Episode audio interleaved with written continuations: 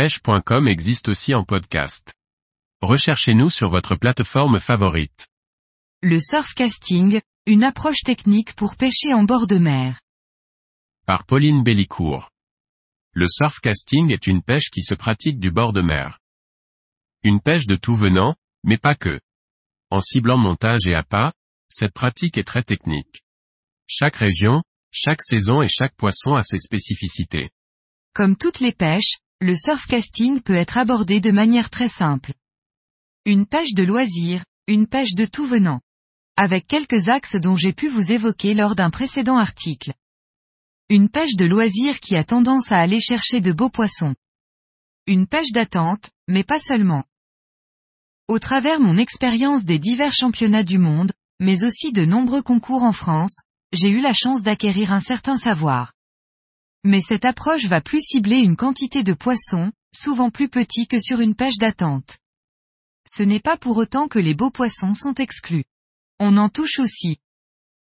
Les montages sont spécifiques à chaque région, ou pays, chaque poisson ou chaque saison.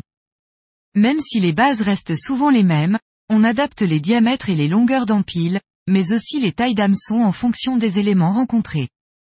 Sans oublier la multitude de possibilités d'ajout de perles flottantes.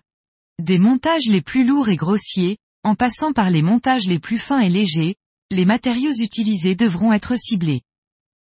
Les appâts à utiliser sont eux aussi nombreux. Entre verres, coquillages, poissons, crustacés, il y a l'embarras du choix.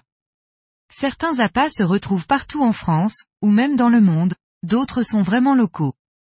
La présentation et la préparation des appâts sont primordiales pour avoir de meilleurs résultats. Proposer des appâts aussi soignés que les montages et les lignes est un facteur de réussite. Le lancer ne doit jamais être au hasard. La lecture et le sens de l'eau permettent de poser la ligne à un endroit précis.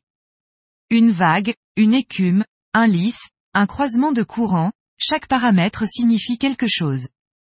Il ne faut pas négliger les bordures, où l'on vient se tremper les pieds.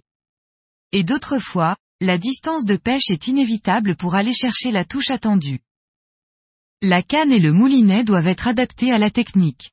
On utilisera donc des cannes à détection de touche plus sensibles et des moulinets garnis de nylon allant de 30 centièmes à 12 centièmes en fonction des endroits et poissons recherchés. L'adaptation est encore le maître mot en matière de surfcasting. Et bien entendu, la réglementation doit toujours être respectée. Suivez-moi au travers ce reportage, pour voir ensemble les détails qui feront toute la différence lors de vos prochaines sorties surfcasting.